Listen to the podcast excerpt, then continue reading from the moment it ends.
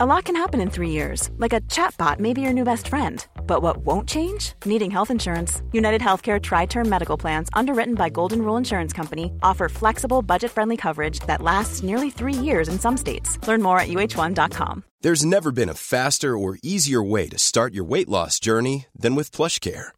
PlushCare accepts most insurance plans and gives you online access to board certified physicians who can prescribe FDA approved weight loss medications like Wigovi and Zepbound for those who qualify. Take charge of your health and speak with a board certified physician about a weight loss plan that's right for you. Get started today at plushcare.com slash weight loss. That's plushcare.com slash weight loss. Plushcare.com slash weight loss.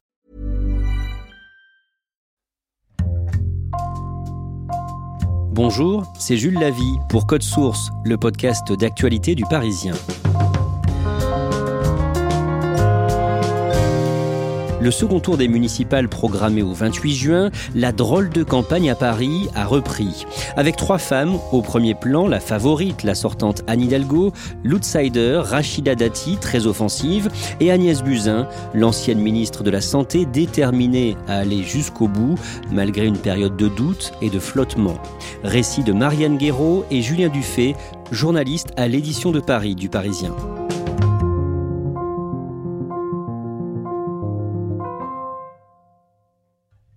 Julien Dufay, vous suivez la campagne d'Agnès Buzyn, Marianne Guéraud, euh, celle de Rachida Dati et d'Anne Hidalgo. Euh, Marianne, vous êtes euh, en ligne avec nous. Le dimanche 15 mars, à Paris, comme dans le reste de la France, on vote en respectant plus ou moins bien les gestes barrières. Et à Paris, le soir, vers 22h, les résultats sont communiqués, Marianne Guéraud.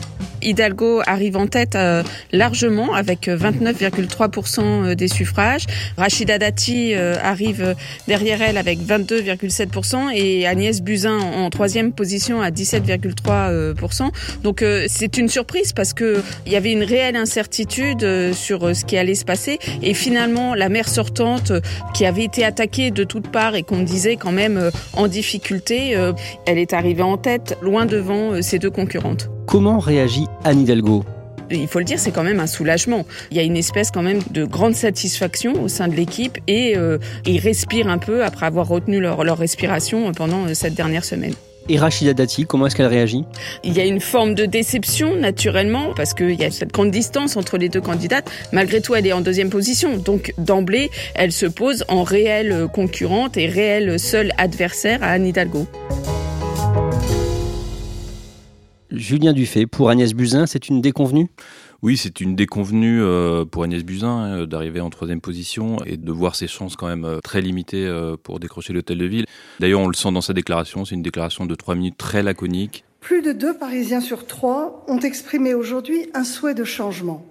Paris est à la croisée des chemins, nous le sentons tous. Elle fait le strict minimum et on la sent déjà un peu absente. Marianne Guéraud, très vite, Rachida Dati et son équipe mettent la pression pour que les listes du second tour soient déposées le plus vite possible. Expliquez-nous euh, de quoi il s'agit. Mais en fait, à cette heure-là, on ne sait pas encore que le second tour euh, va être repoussé. Il y a une réelle incertitude. Et donc, la date limite pour euh, les équipes, la date limite officielle, c'est le mardi euh, suivant pour déposer les listes. Donc, il faut aller très vite dans ces cas-là. Il faut vite négocier les fusions entre les listes. Dans les arrondissements, chacun fait son calcul. S'il y a des triangulaires, qui peut remporter la main, qui risque de perdre ses mairies d'arrondissement. L'équipe de Rachida Dati, elle a très vite identifié hein, arrondissements, le 5e, le 9e, où les maires sortantes ex-LR sont en difficulté. Donc l'idée, c'est de leur mettre un peu la pression pour dire, ben, si vous voulez pas perdre euh, votre mairie, votre seule solution, c'est de venir avec nous et de vous allier avec nous.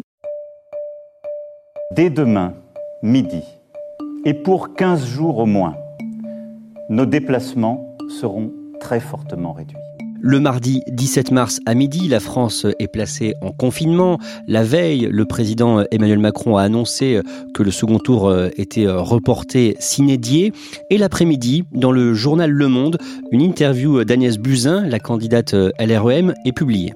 Agnès Buzyn va faire des confidences au monde et assez incroyable. Cette interview va quand même faire l'effet d'une bombe. Un début de polémique en France également après les propos d'Agnès Buzyn dans le journal Le Monde. Puisqu'elle dit en substance que selon elle, le maintien du scrutin était une mascarade, ce sont ses mots. Et plus grave, elle met en cause euh, le, sommet de l'État euh, en disant qu'elle avait prévenu. Elle ajoute aussi qu'elle a émis des doutes fin janvier déjà sur la tenue des élections auprès du Premier ministre. Emmanuel Macron et Édouard Philippe, dès janvier, que vraisemblablement l'élection ne pourrait pas se tenir en raison de l'épidémie. Selon elle, elle dit donc tout ça quand elle est encore euh, ministre de la Santé. Pourquoi ce déballage? Bah, c'est certainement ce qu'elle pense au plus profond d'elle, mais euh, le moment est quand même très mal choisi. Elle s'exprime euh, au lendemain du premier tour, après euh, un mois de campagne assez intense, trois ans au ministère. Et on sent qu'elle est dans une sorte de dépression post-électorale. Les vieux routiers de la politique savent qu'il faut jamais prendre la parole après une élection, surtout quand les résultats ont été mauvais. Dans son parti, La République en marche, quelles sont les, les réactions? Ça provoque un tollé. On se demande vraiment ce qu'il lui a pris. Et on s'interroge, on s'interroge sur la suite. Et il y a clairement des, des colistiers, des têtes de liste par arrondissement qui disent que les militants se sentent trahis et euh, qui se demandent euh, si on va pouvoir continuer avec la même candidate. À ce moment-là, beaucoup pensent qu'elle va carrément abandonner en tout cas, on pose la question euh, à ce moment-là. Euh, alors, on est euh, en pleine épidémie, donc l'hypothèse d'un second tour est encore très incertaine, mais on pose clairement la question du maintien d'Agnès Buzyn. Est-ce qu'on sait ce qu'elle fait dans les jours qui suivent? C'est pas très clair, mais on va savoir euh, qu'elle s'est euh, isolée, qu'elle a un peu coupé les ponts euh, avec ses équipes de campagne. Elle a essayé de se recentrer, et puis qu'elle est aussi assez meurtrie. Elle a conscience qu'elle a mis en difficulté le gouvernement. Elle commence à être attaquée assez violemment sur les réseaux sociaux. Il y a des polémiques, des fake news, et elle va assez mal le vivre. La France est donc confinée. À ce moment-là, les médias ne parlent que du coronavirus et on ne parle plus des municipales. Marianne Guéraud, que fait la maire sortante Anne Hidalgo? Bah, la mère euh, sortante, elle est euh, en mode euh, mère active, donc elle réunit sa garde rapprochée et ses collaborateurs les plus proches en petit comité, hein, naturellement, parce que tout le monde est confiné, y compris les fonctionnaires et, et, les élus. Donc chaque jour, il y a une réunion de crise avec très peu de personnes pour établir les plans d'action, pour distribuer les stocks de masques que la ville avait encore dans ses locaux au personnel qui en manque, et puis euh, pour essayer un peu de voir au jour le jour euh, quelles sont euh, les mesures à, mettre en place pour que le confinement se passe bien et que la vie puisse quand même suivre son cours un temps soit peu. Et Rachida Dati moi, j'agis. Mm. Voilà, je distribue des masques. On procède au test des personnes âgées. En tant que maire du 7e, elle essaye, elle aussi, euh, à son échelle de l'arrondissement, euh, de voir euh, ce qu'elle doit mettre en place, quelles sont les, remontées qu'elle a du terrain de la part des commerçants du quartier, des habitants, quelles sont les demandes pour essayer de mettre en place aussi les plans B pour que très vite les gens puissent continuer à s'alimenter et à avoir tout ce dont ils ont besoin. Julien Dufay, Agnès Buzyn, qui est médecin de formation, va reprendre du service. Oui, elle va, elle va demander sa réintégration dans le corps médical et elle va reprendre du service dans une unité Covid de l'hôpital euh, Percy de Clamart dans les Hauts-de-Seine, en région parisienne. Et elle va se jeter à corps perdu dans le travail, euh, peut-être pour oublier l'élection. Elle n'y pense plus à ce moment-là? Est-ce qu'elle est en lien avec son équipe de campagne? Alors elle va poursuivre euh, toutes les semaines des visioconférences hebdomadaires avec certains membres de son équipe et de, de ses candidats dans les arrondissements, mais euh, on, sait qu'elle parle assez peu et surtout elle ne dit pas si euh, elle sera candidate. Le 2 avril, Rachida Dati signe une tribune dans Le Point pour fustiger la gestion de la crise à Paris par Anne Hidalgo, Marianne Guéraud elle est toujours en mode municipal, hein, quelque part, euh, Rachida Dati. Donc, euh, elle critique, euh, du haut de son statut de maire d'arrondissement, le fait que la maire de Paris, ben, justement, ne, fait pas assez confiance, selon elle, aux élus de proximité que sont les maires d'arrondissement, qu'elle n'écoute pas assez l'opposition, qu'il y a des manquements dans la gestion de la crise par l'exécutif parisien. La première mesure sanitaire que Madame Hidalgo aurait dû prendre pour Paris, c'est d'abord de nettoyer Paris. Et pourquoi ne pas dératiser pendant ces périodes de confinement? Vous le savez très bien, la saleté et le manque d'hygiène sont des vecteurs principaux de, propagation de maladies. Elle martèle qu'en fait, euh, l'équipe d'Anne Hidalgo euh, ne fait pas euh, suffisamment de choses face à cette crise sanitaire inédite. Que répond Anne Hidalgo? C'est plutôt euh, son premier adjoint qui va euh, répondre, puisque Anne Hidalgo euh, prend toujours la peine de, ne pas rentrer directement dans l'arène politique. Elle laisse son premier adjoint, Emmanuel Grégoire, répondre à Rachida Dati, notamment via les réseaux sociaux, que Rachida Dati a beau jeu de critiquer l'action de l'exécutif, puisque elle-même, en tant que maire d'arrondissement, elle n'assiste à aucune réunion de crise qui ont pourtant lieu chaque jour entre l'équipe municipale et les maires d'arrondissement. Marianne Guéraud, à ce moment-là, tout le monde est focalisé sur le coronavirus, euh, les médias y compris. Vous, est-ce que vous gardez un lien avec euh, les équipes de campagne des candidates? En fait, on peut dire qu'ils ont un peu disparu des radars pendant ces semaines-là. Hein.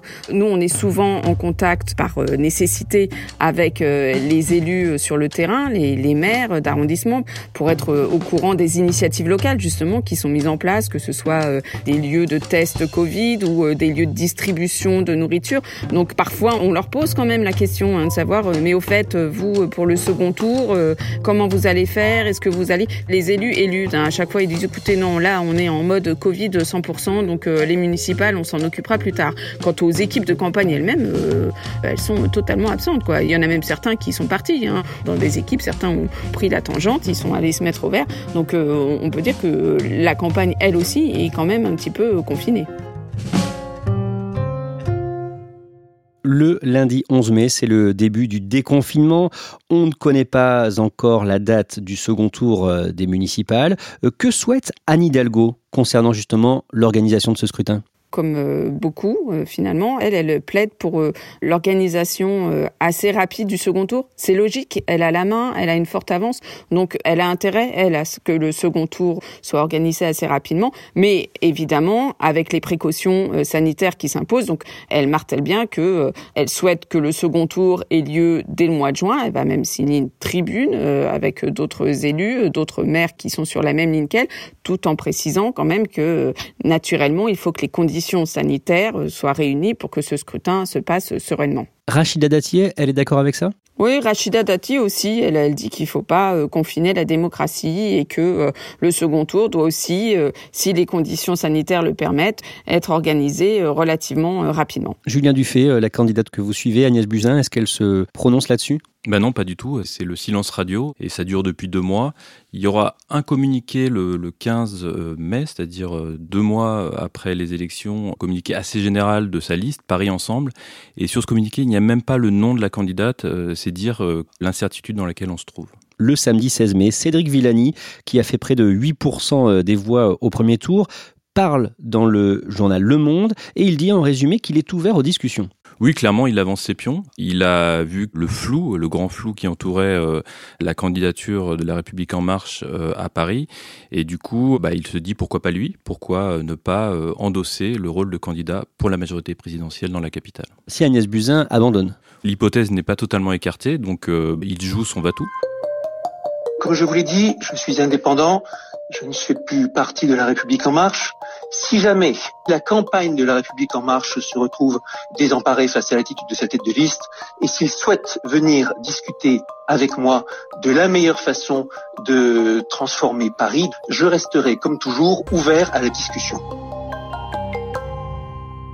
Marianne Guéraud, le lundi 18 mai, le premier euh, conseil de Paris d'après-confinement se tient à l'Hôtel de Ville. D'abord, comment est-ce que c'est organisé et est-ce que les journalistes peuvent s'y rendre? Alors, euh, les journalistes sont priés de ne pas venir, euh, puisque même si le déconfinement a, débuté, les mesures sont toujours réelles et on plaide encore pour le télétravail. Donc, nous, en tant que journalistes, on nous demande de ne pas venir. Et même au sein du Conseil de Paris, le nombre d'élus est très limité.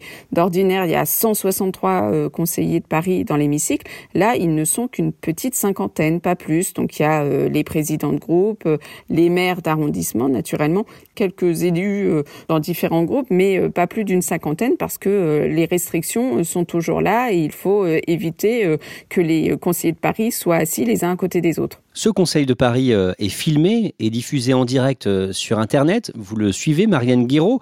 Rachida Dati prend la parole. Oui, elle euh, va prendre la parole en tant que maire du 7e. Et euh, là, puisqu'il est question d'un budget de crise, l'exécutif montre un peu euh, un plan d'action pour essayer de relancer très vite l'activité économique dans Paris qui a été totalement stoppée. Ben, Rachida Dati, elle, en tant que maire du 7e, mais en tant aussi que tête de liste LR pour les municipales, attaque de front en disant que le budget n'est pas suffisant, que c'est un plan trop timide. Et en même temps, elle dit c'est pas très étonnant de la part de, votre équipe, Anne Hidalgo, puisque de toute façon, on le savait, euh, les caisses de la ville sont vides, donc euh, vous n'avez pas franchement de moyens euh, à mettre sur la table pour aider la reprise économique à Paris. Comment réagit la maire sortante? Anne Hidalgo, dans ces cas-là, à la tribune, elle, elle préside la séance, hein, donc elle va pas répondre du tac au tac. elle va plutôt laisser son premier adjoint, Emmanuel Grégoire, répondre aux attaques de Rachida Dati. Et ben, Emmanuel Grégoire, il va dire comme d'habitude, hein, que Rachida Dati est dans l'excès, euh, qu'en l'occurrence euh, c'est un plan euh, de 200 millions euh, d'euros mis sur la table inédit pour la ville de Paris, et puis il va encore lui rappeler qu'elle a beau jeu de critiquer l'action de, de l'exécutif, alors que en tant que maire d'arrondissement, elle n'a assisté à aucune réunion de crise entre l'exécutif et les mairies d'arrondissement. Le vendredi 22 mai, Édouard Philippe annonce le second tour des élections municipales pour le 28 juin. Julien Dufay, dans l'équipe d'Agnès Buzyn, on est toujours dans le doute à ce moment-là. Et le 26 mai au matin, elle est censée s'adresser à ses têtes de liste d'arrondissement par visioconférence. Oui, ça doit se dérouler donc mardi matin à 8h. C'est très attendu parce que elle va sans doute clarifier ses intentions et que euh, chez les marcheurs, euh, on commence sérieusement à s'impatienter et se demander euh, qu'est-ce qu'elle a choisi mais ça ne se passe pas comme prévu. Non, la veille, lundi soir, euh, tard dans la soirée, euh, après 23 heures, il y a un message qui tombe euh, sur les téléphones des colistiers qui annonce que cette visioconférence est annulée, qu'elle est décalée bah, on se demande clairement euh, si euh, Agnès Buzyn ne va pas abandonner. On sait que qu'elle est très hésitante. On sait que dans les jours qui ont précédé euh, cette fameuse vidéoconférence, elle s'interroge, elle pèse le pour et le contre, elle est sur des montagnes russes, et on se demande si bah, la République en marche ne va pas se devoir se trouver un troisième candidat pour cette campagne municipale parisienne. Que se passe-t-il ce jour-là, quelques heures plus tard? On s'est activé à La République En Marche. Le patron d'En Marche, Stanislas Guérini lui-même, euh, s'est démené pour que euh, Agnès Buzyn euh, prenne la parole et, annonce ses intentions. Et finalement, donc à 13h30, elle va organiser une visioconférence à laquelle participent une soixantaine de colistiers, d'élus, et elle va annoncer qu'elle est candidate pour le second tour. Le mercredi 27 mai, Marianne Guéraud, vous sortez une info dans le Parisien. Cédric Villani a été aperçu à l'hôtel de ville. Oui, absolument. Euh, Anne Hidalgo l'a reçu euh, à l'hôtel de ville pour un entretien. Donc, euh, manifestement, les contacts sont repris pour une éventuelle, un éventuel accord entre Anne Hidalgo et le dissident LREM. Mais ce qui est un peu troublant, c'est que quand vous interrogez le camp Buzyn, chez Buzyn aussi, on dit bah, non, non, les contacts sont toujours là, on discute avec lui. donc, manifestement, Cédric Villani, même avec le faible score qu'il a fait euh, au premier tour, euh, arrive quand même encore euh, à être l'objet de nombreuses courtoisies. Julien Dufay, le 28 mai, Agnès Buzyn parle dans le Figaro et sur France Inter, et elle fait son mea culpa. Oui, elle fait son, son mea culpa sur euh, bah, ses déclarations dans le monde qui ont choqué euh, beaucoup. D'abord, je regrette évidemment d'avoir répondu à cette journaliste le lendemain des élections. Et elle dit qu'elle regrette, elle s'excuse d'avoir employé le mot mascarade pour qualifier le scrutin. Elle dit que c'était un mot certainement trop fort. C'est cela que j'ai appelé une mascarade. Alors le mot était peut-être trop fort, certainement, il a choqué. Mais elle redit qu'elle avait l'intime conviction que, à cause de l'épidémie, ces élections ne pouvaient pas se tenir dans des conditions euh, favorables. Elle clarifie ses positions. Euh, je voyais l'épidémie progresser et j'avais euh, la quasi-certitude que nous ne pourrions pas tenir le deuxième tour des élections. Et j'étais très énervée. Concernant le second tour, Agnès Buzyn se dit réaliste. Ben, réaliste, c'est-à-dire que bon, la victoire semble quasiment impossible. Elle le reconnaît à demi-mot. Elle dit qu'elle veut terminer cette campagne d'abord, euh, c'est son objectif, qu'elle ne veut pas laisser les pleins pouvoirs à Nidalgo Et elle veut faire en sorte que la majorité présidentielle, donc la République en marche, soit représentée au Conseil de Paris. Au même moment, Marianne Guéraud, Rachida Dati est sur France Info, puis sur BFM, et elle réagit au mea culpa d'Agnès Buzyn. Oui, absolument. En l'occurrence, elle dit ceux, qui pleurent leur mort euh, se moquent bien des états d'âme d'Agnès Buzyn. Euh. D'ailleurs, moi, j'ai même été surprise que vos confrères ou consoeurs euh, ne l'interrogent que sur ses états d'âme. Mais les Parisiens, ils sont pas sur les états d'âme de Madame Buzyn, ils vont demander des comptes. Elle, lui reproche de, ne pas avoir un mot de compassion pour les victimes du Covid, pour les Parisiens, pour les personnels soignants, euh, et euh, accuse Agnès Buzyn d'avoir déserté euh, pendant ces deux mois de confinement. Marianne Guéraud, on voit Rachida Dati très offensive. Est-ce qu'elle a une chance de refaire son retard, de gagner cette élection? Avec euh, un peu moins de 7 points de retard euh, derrière euh, Anne Hidalgo, Rachida Dati, elle va quand même avoir du mal à, rattraper sa concurrente socialiste, même si on a l'impression qu'il risque d'y avoir quand même un effondrement du côté des LREM. Il y a un vrai doute sur la participation, sur le taux d'abstention pendant ce second tour. On peut même dire que certains arrondissements euh, qui jusqu'ici étaient plutôt à droite, à savoir les 5e et les 9e arrondissements, peuvent euh, basculer à gauche si euh, d'aventure des triangulaires avaient lieu entre les listes Buzyn, Dati et Hidalgo. Donc ça va être compliqué quand même pour Rachida Dati de rattraper son retard sur Anne Hidalgo, même si elle dit partout que c'est son rôle hein, en tant que chef de file, elle dit partout que la dynamique est de son côté. L'équation paraît quand même très compliquée pour elle.